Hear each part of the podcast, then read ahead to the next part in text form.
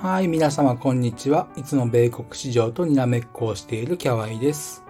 えー、早速ですが、US プレビュー6月13日火曜日の、えー、展望補足をしてまいります。えー、まずマーケット自体は底堅いと考えるのが良さそうです。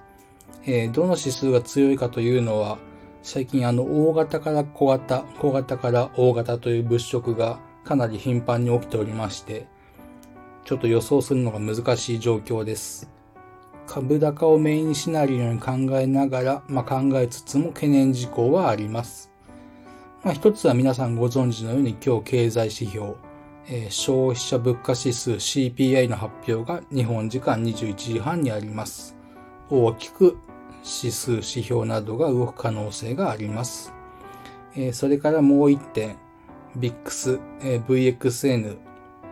これらが下げ止まりと考えるには一応妥当性がありそうです。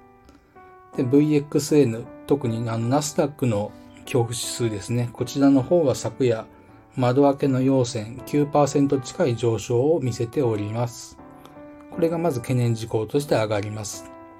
ただその中でもナスダック自体は、ナスダック総合指数の方ですね。通常ナスダック1.53%の上昇を見せており、えー、VIX だけで判断するのは難しそうです。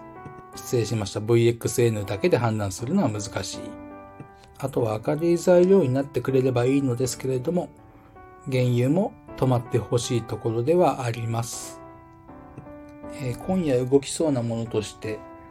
かなりあるんで、全部は説明できないんですが、えー、申し上げるだけはできますので、えー、言っていきます。ダウ、ラッセル2000、ハイイールド債、米国10年債利回り、仮想通貨、ビットコインですね。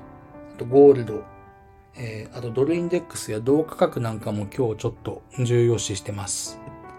えー、金利がどちらに動くかっていうのはもちろん予想はできないんですけれども、チャート形状としては、高値を切り下げ、安値を切り上げていくちょっと嫌な形状にはなってきたかなと思っています。ナスダックに関しましては今日よりも明日の方が重要と見ているんですが、えー、明日は、えー、生産者物価指数 PPI の発表、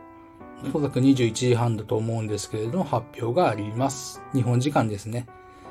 あとは、えー、日本同じく日本時間未明、FOMC 議事要旨が出るのではないかと思います。はい。それでは簡単にまとめていきます。株高を上昇メインシナリオに考えつつも VIXVXN の上昇懸念はある。どの指数が強いかというのは、え、物色傾向が強く、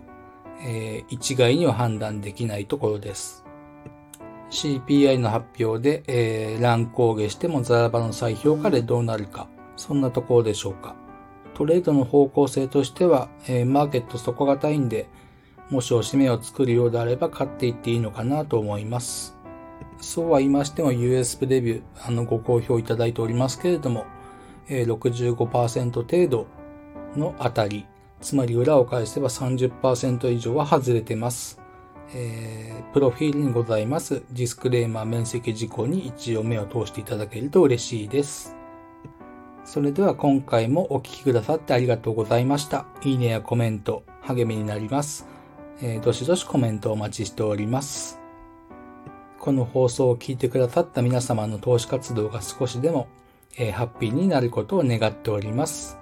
えー、また次回の放送でお会いしましょう。明日かな。お相手は少しずつラジオに慣れてきました、えー、米国株、えー、投機家のキャワイでした。と一旦締めておいてなんですけれど、今急に思い出したことがあるんでちょっとお話しします。えー、私自身があの投資で負けている時に、まあ、テクニカルを勉強しようと思うきっかけを与えてくれた、まあ、凄腕の投資家さんがいるんですけれども、その方があの、ティッカーシンボルを、まあ、上がりそうなティッカーシンボルをつぶやいても、せいぜい6割しか上がらないだろうということをおっしゃってました。